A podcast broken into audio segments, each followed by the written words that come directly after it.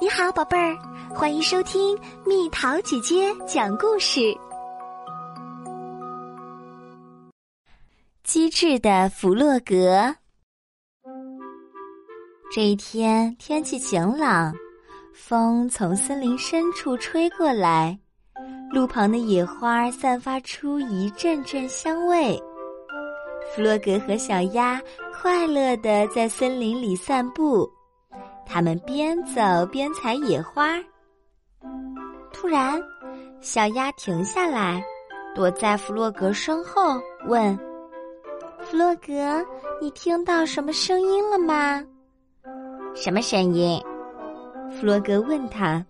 “我好像听到了雷声。”小鸭有点害怕。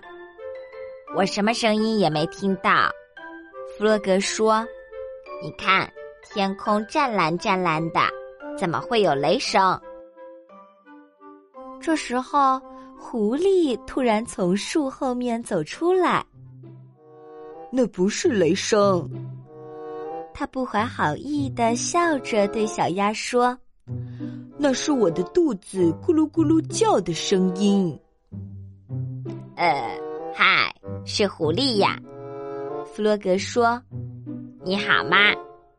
我很饿，狐狸答道：“我在前面不远的地方看到一些可爱又美味的蓝莓。”弗洛格指了指不远处，狐狸才不想吃蓝莓呢。他咂了咂嘴：“我想吃可爱又美味的小鸭。”小鸭吓得眼睛睁得大大的。哎，这真是太可惜啦！弗洛格转过头对小鸭说：“小鸭今天不舒服。”“是的，是的。”小鸭赶紧捂着肚子回答：“我吃蓝莓吃的太多啦。”“真倒霉！”狐狸皱皱眉：“我可不喜欢病鸭子的味道。你赶快回家休息吧。”要快快好起来才行。小鸭站在弗洛格家门前跟他道别，他很害怕狐狸，愁眉苦脸的说：“唉，明天狐狸来了，我该怎么办呢？”别怕，你先回家吧。弗洛格安慰他：“明天一早我就来找你，然后我们再想办法。”第二天，他们刚出家门，就看见了守在森林边上的狐狸。亲爱的小鸭，你感觉好点儿了吗？狐狸问。好，好了一点点。小鸭哆嗦着回答。你们要去哪儿？狐狸紧紧的跟在后面。我们正要去参加小猪的生日庆祝会呢。弗洛格回头望了望狐狸，狐狸的眼睛正冒着光呢。弗洛格的心跳得很厉害，但他还是勇敢的保护着小鸭。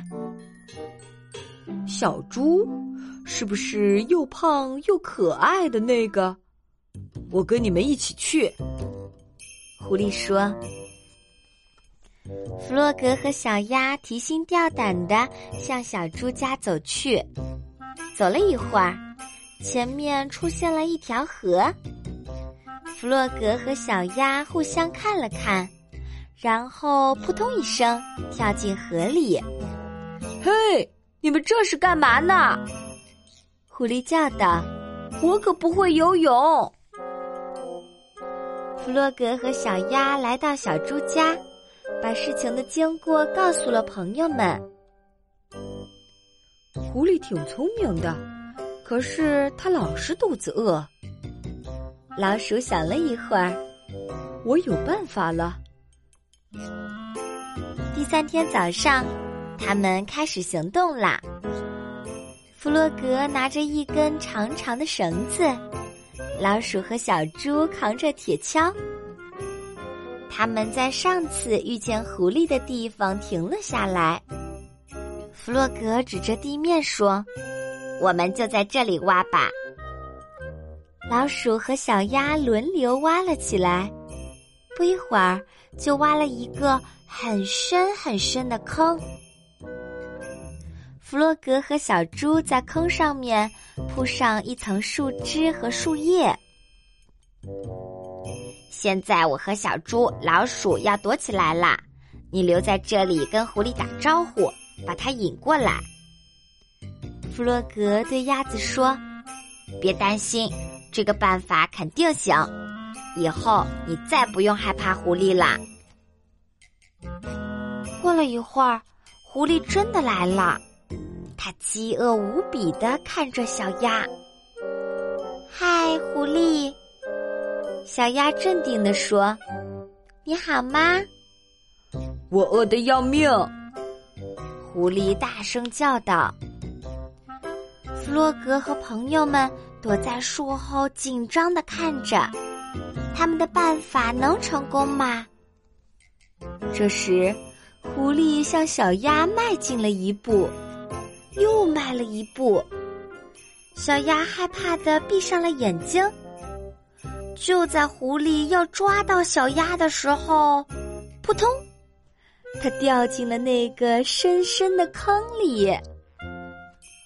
成功啦！这只笨狐狸，坑底传来狐狸痛苦的呻吟声。小鸭，你可真勇敢！弗洛格跑过来表扬小鸭说：“他走到大坑边上，看见了坑底灰头土脸的狐狸。狐狸叫道：‘亲爱的朋友们，请把我拉上去吧！我并不是真的要吃小鸭。’”只不过是开个玩笑。如果我把你拉上来，你能保证不吃我吗？小鸭问狐狸。真的，真的，我发誓，我再也不吃小鸭啦。狐狸连忙回答。那好吧。小鸭点点头，它把绳子扔进坑里。你接着，我们拉你上来。把狐狸弄上来可不是件容易的事儿，他们拉呀拉，总算把狐狸拉上来了。为了安全起见，小鸭站在了朋友们的身后。狐狸走过来，对小鸭感激地说：“谢谢你救了我。”突然，他在小鸭面前单腿要跪下。你愿意跟我结婚吗？小鸭吓了一大跳，这可比要吃了它还令人震惊。他慢慢的说：“我不愿意，因为你们狐狸实在是太爱吃鸭子了。不过我们可以做朋友，只要你跟我保持一定的距离就行。”于是，狐狸只好走过桥。走回他自己的家，那才是他应该待的地方。